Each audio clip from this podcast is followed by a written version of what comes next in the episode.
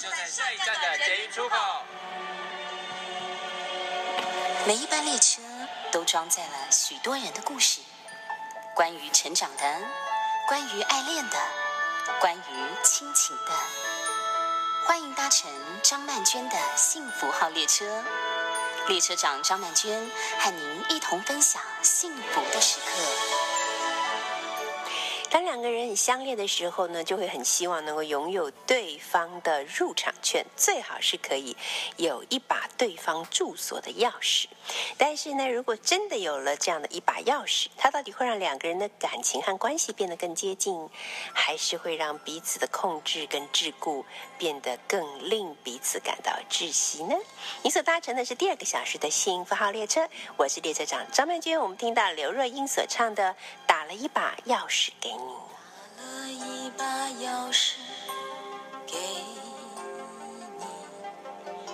把自己锁在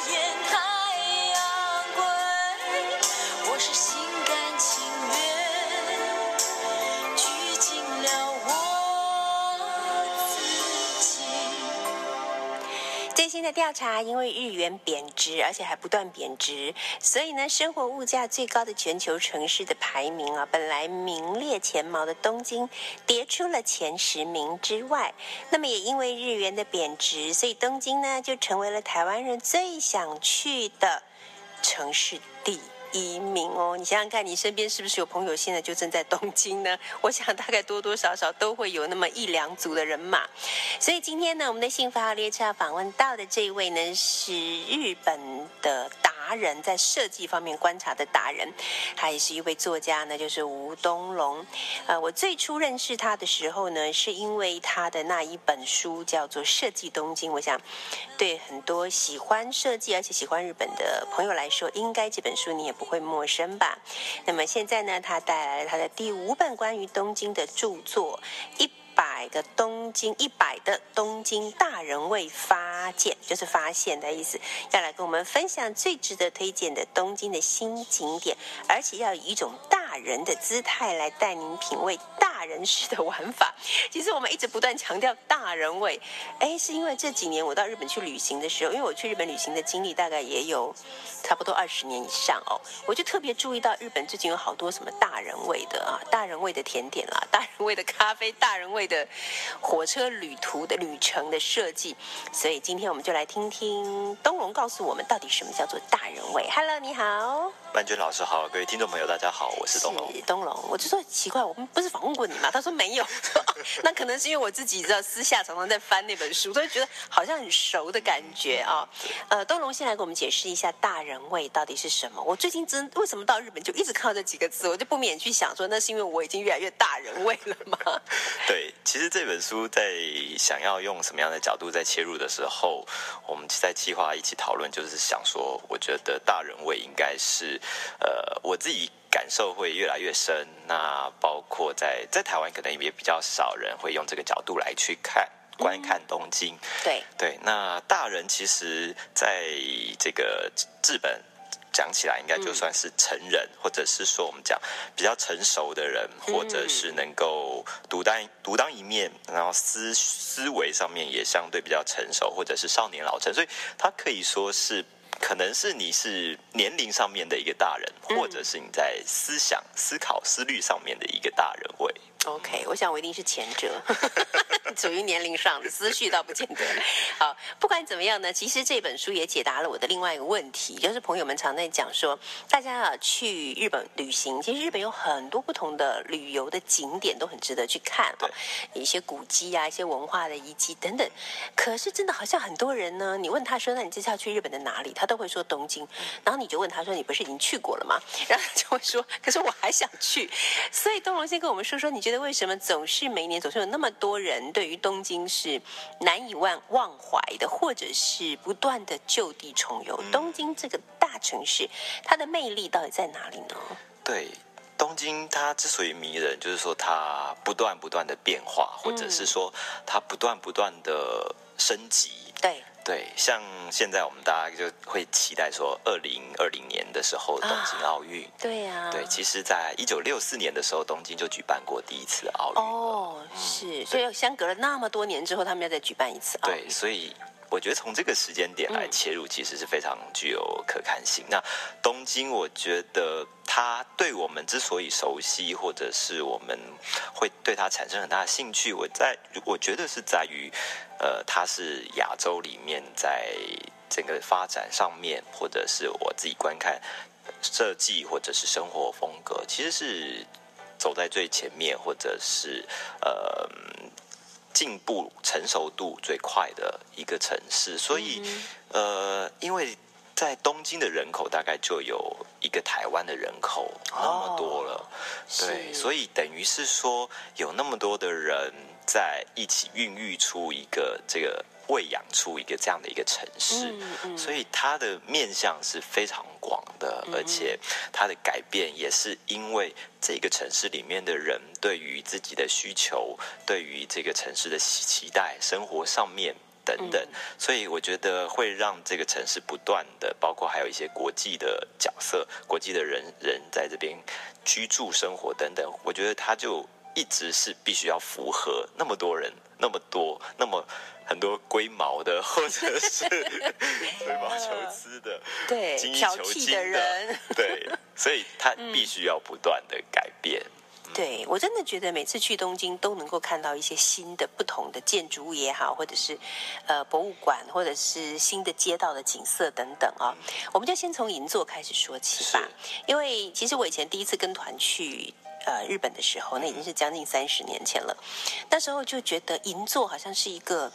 应该是一个风华绝代的、一个类似贵妇这样子的感觉对啊。但是我们去的时候或者去的地方可能不对吧，所以那时候银座给我的感觉有点老老旧旧的样子。是，可是这些年来真的还有很大改变，在东龙的书里面也有特别再次提到了银座这个地方，对不对？你跟我们介绍一下它最近跟最值得观察的变化是什么？嗯，对，因为一般大家会觉得说银座就是一个很多钱所堆积出来的一个 错区域，它的地名就是这种感觉吗？对，那后来它就非常多的这种服饰啊品牌的精品店在这边，但是我觉得在银座看这些精品店很不一样的是在于说，它不只是。一间店里面所销售的服饰产品、商品，甚至于到商店的空间设计，嗯到现在他们就变成一像银座中央通上面，它就变成一个呃很多精品建筑林立的一条街了。你说的是精品建筑，不是精品店。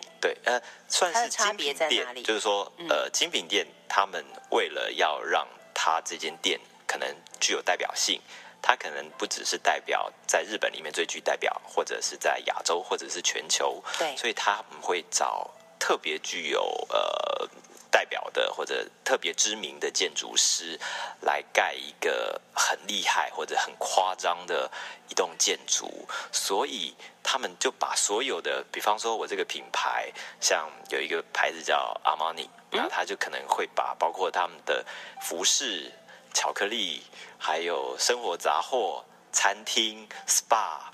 办公室的总部全部都搬到全部都在 这里头对，哇，好厉害哦！嗯，所以你等于是全方位的体验这个品牌，不只是去买那个商品。对对，所以它其实构筑出的一个是整体的氛围。嗯那我觉得日本不会让你觉得说你他好像是很希望你赶快买东西，或者是有那种，他其实更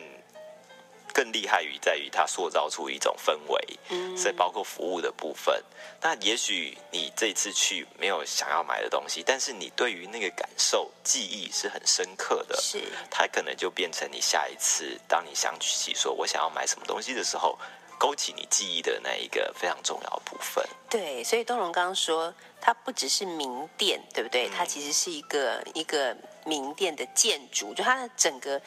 名品那种精品的感觉是从它的建筑开始的。哦、对。所以你整个人就置身在那种 那种氛围里面，对不对？对。对，我觉得这个是这个真的是他们很厉害的地方，就日本很厉害的地方，所以它会让你去了之后，不管你有没有买，好，不管你有没有在这里消费是，但是你都可以感染它的那个氛围，对。就觉得自己突然之间变得很尊贵，这样子，对不对？对，嗯，好，我们先来听一首歌，待会儿再来介绍其他的地方，或者是啊、呃银座这边还有什么是东龙特别想要来跟我们推荐的。我们听到的是 Sarah 所唱的《Tokyo Town》。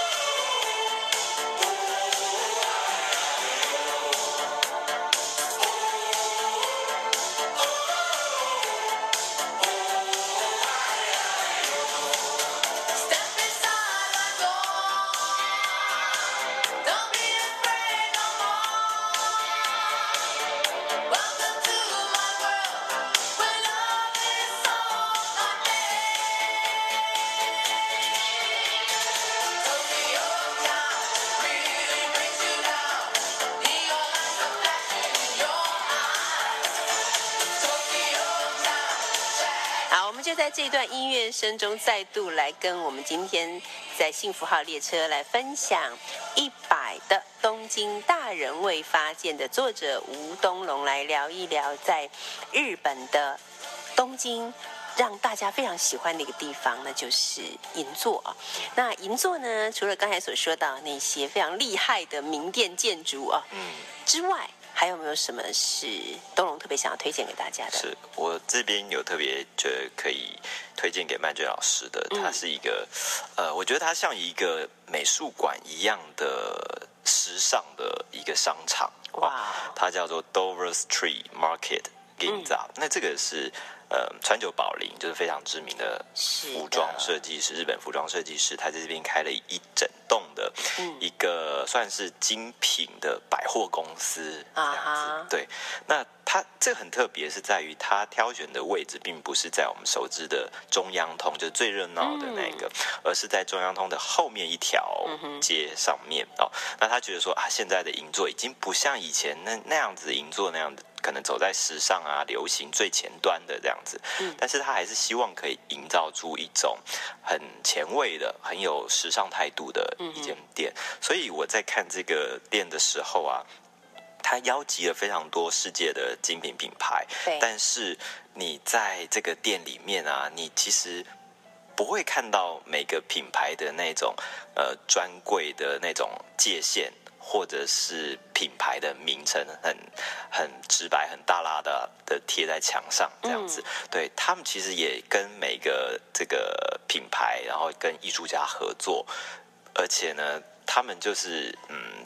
希望哦不要给这些创作者空间上面的一个限制，是。大概就是以他们自己的原创来发挥，所以他这边很特别，包括像是他的更衣间啊，嗯，都好像是一个稻草，或者是像一个小木屋一样，或者一个锥状的金属的，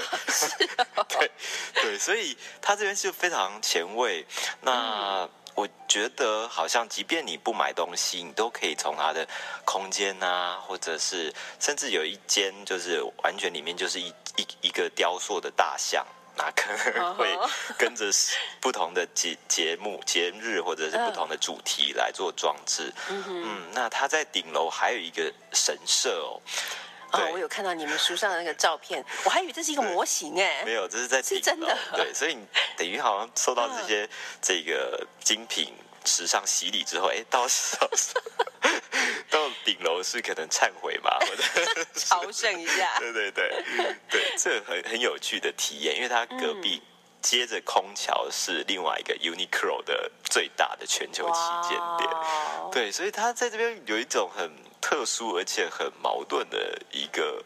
情绪在里头。嗯但是我觉得，呃，你如果是来看这个空间或者看看它的气氛，我觉得是很有趣，因为可能就是在你要进的电梯旁边就有一颗可能一个放大了一百倍或者两百倍的昆虫在 雕塑在前面。嗯 所以它会带给我们很多很特别的那个视觉上面的一些刺激，对不对？对对就哇，怎么会这样组合在一起？对哦好，所以这个是比当代美术馆更前卫的一个时尚的商场。哦是 OK，好，接下来再来推荐一个地方。这个地方呢，就是我这几年来比较熟悉的地方了，因为我的好朋友张维忠就住在这附近，所以 刚刚就跟东龙讲说，我之所以对这个地方熟悉，完全是因为我的这位作家朋友。对，是，对我我自己也是，最近这个区域有一些新的地方、新的点出现，但是它跟我们在一些比较热闹的地方的感觉，即便是新的商场，它还是有在地的一些文化或是一些呃生活的气氛在里面。对，这个地方就是神乐版，曾经有拍过日剧嗯，的一个场景，对不对？对对，好对，那他您想要推荐的是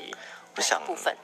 呃，有一个新的叫拉卡谷，嗯这个地方我觉得是很值得去，因为它跟一般商场不太一样，它大概是一个有三四三三四十年的一个仓库，是日本新潮社的一个仓库。哦，它是一个仓库哦。对对对，嗯，嗯，所以呃，可以在外观就可以看到像那种石棉瓦的那种灰色的墙面，嗯，那所以它里面呃，包括它是一个复合商场，是它有呃餐厅，它嗯有一些生活杂货，它有服饰，啊，它有家具，甚至于它最重要，它有书籍，嗯哼，嗯，还有一一个可以让大家活动、讲座、办一些分享的一个空间。嗯。那我觉得在这间店里面，呃，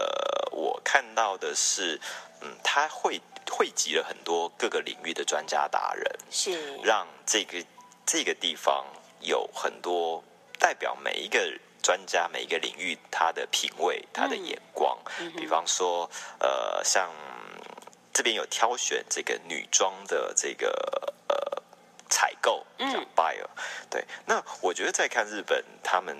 挑选的时候，他绝对不会给你说，我觉得这个好看，所以我选。我觉得那个我喜欢就选，他一定会定出一个比较明确的主题主轴。这个是在看，就像我们在看文案，这文案我觉得在日本是很重要。比方说，他用美丽，然后容易搭配大人的杂货，嗯这个概念来塑造 是这个部分。所以，嗯，我觉得他也是利用文字让大家从不同的角度去，因为文字常常会给人家有不同的想象。嗯，可能一张照片大家就知道哦，大概就这样。但是如果你用文字，用一个主题来包装这个地方的话，你可能会有更多的期待。呀，没错，而且以前我们的概念觉得用石棉瓦盖的东西就是很丑很丑，可是你真的要到神乐版来看看，你以为的很丑很丑，现在被日本人变成了一个多么特殊的一个空间。我们先来听这一首歌，这首歌是卡利怪妞所唱的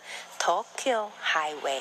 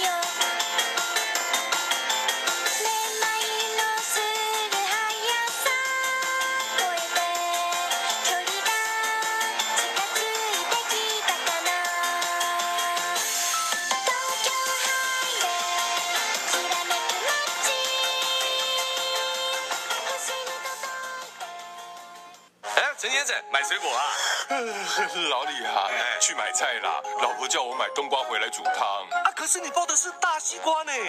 啊，惨了！最近加班又熬夜，把西瓜当成冬瓜了啦。是哥哥报新闻，听见全世界，哦哦呀每分每秒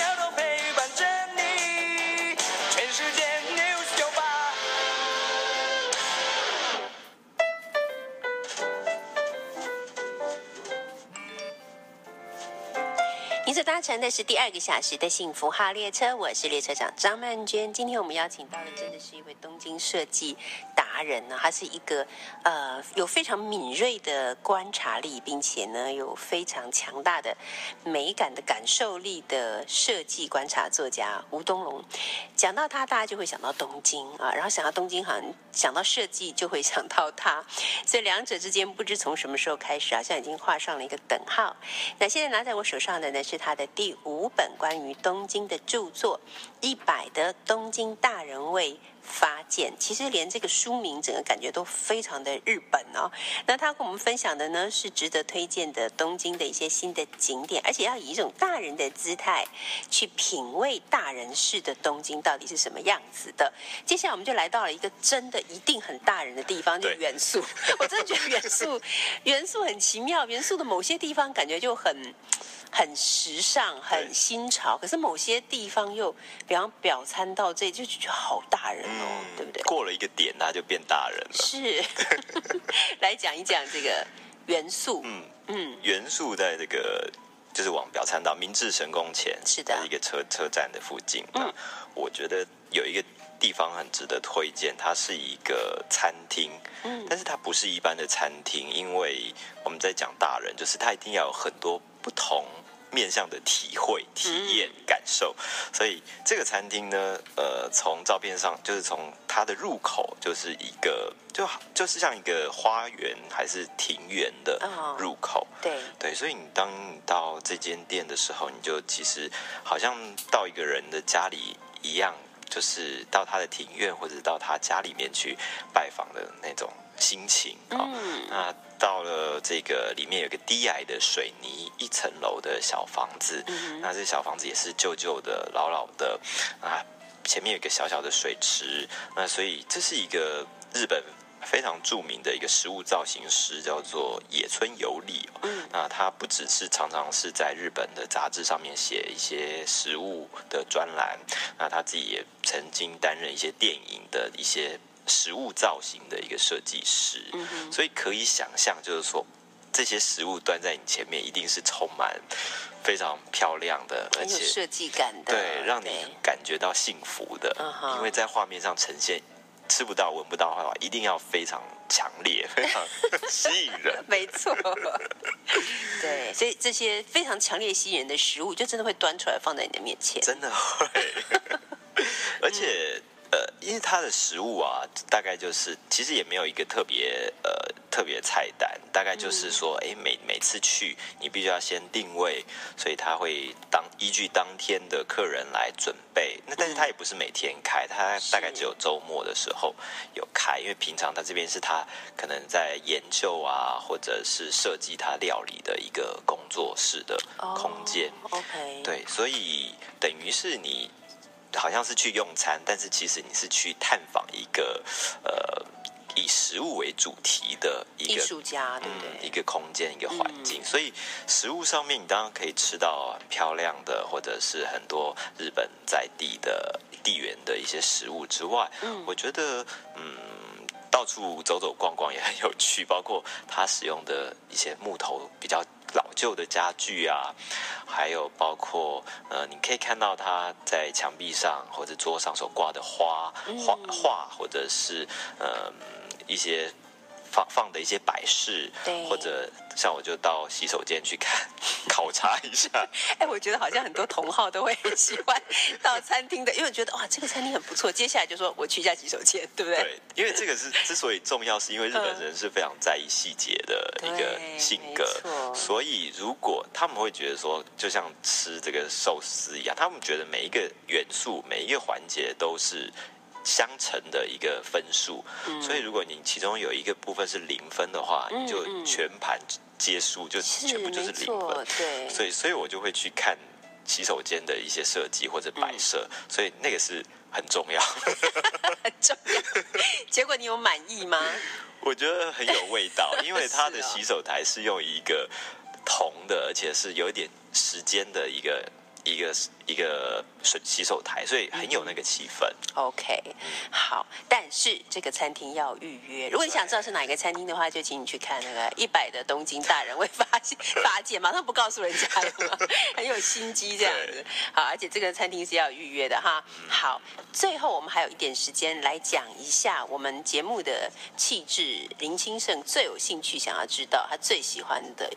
最想去的，那就是。市集，对，嗯。其实很多的城市都会有一些市集，对。可是不知道为什么，只要是去过东京市集的人，嗯。回来之后就是喜形于色，不断的说啊，那个市集怎么样，怎么样，怎么样。对，对，那它到底是怎么样呢？我觉得有点太惊人了，就是这个哦是在去之，我之前也会觉得自己有点害怕，因为人可能很多。对啊。但是我放这次也是自己去参加了一个东京早知市的一个市集，那个市集就是以生活风格为主的市集，但是他他们找了一个空间是在一个自行车的一个练习场，所以它是一个户外，而且它有室内的售票的空间或者什么的，所以他就从日本全日本召集了大概几百家的店来这边。来摆市集。那我觉得有趣的是说，呃，你其实是看到一个非常高品质的，还有守秩序的人，还有大家，即便是他是一个摆摊市集，他也会想尽办法把他的气氛营造出来。比方说，他要放一个可能水壶好了，他可能下面要垫一个有旧旧的，然后有一些岁月痕迹的木头，来当做他的背景这样子。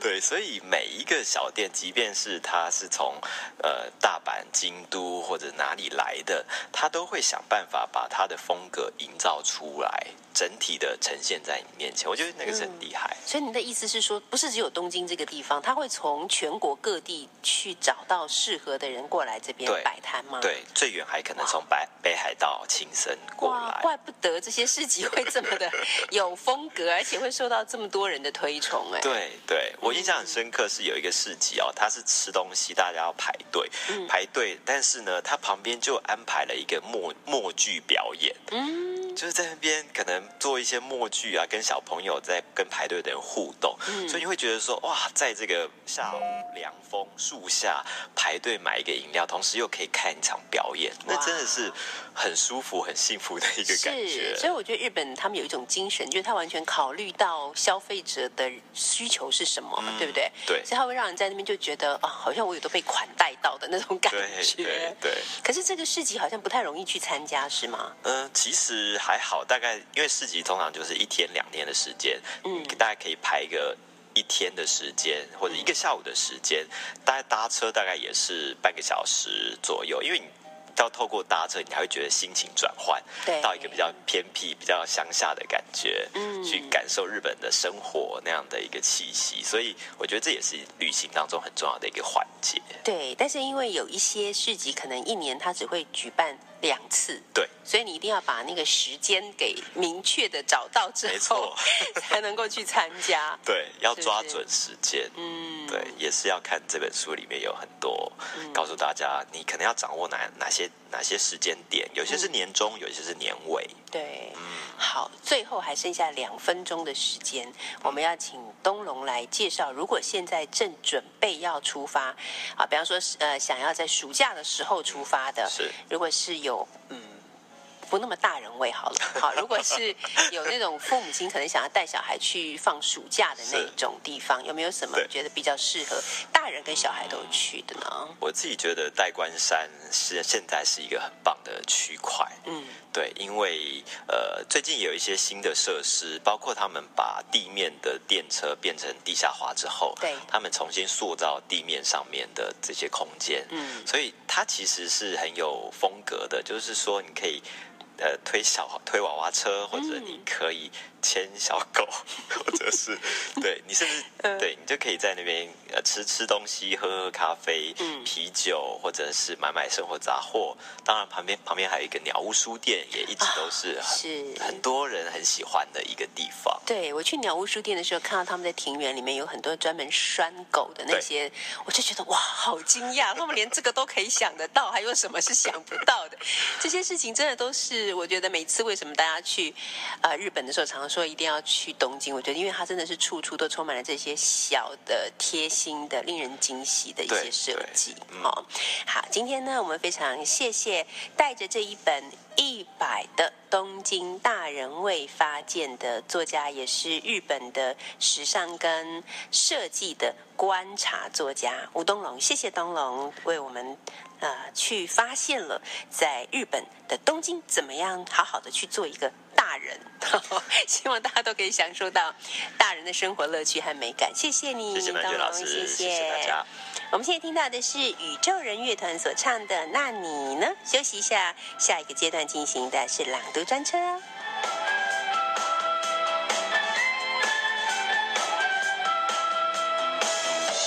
我跑着跑着，双脚也慢慢累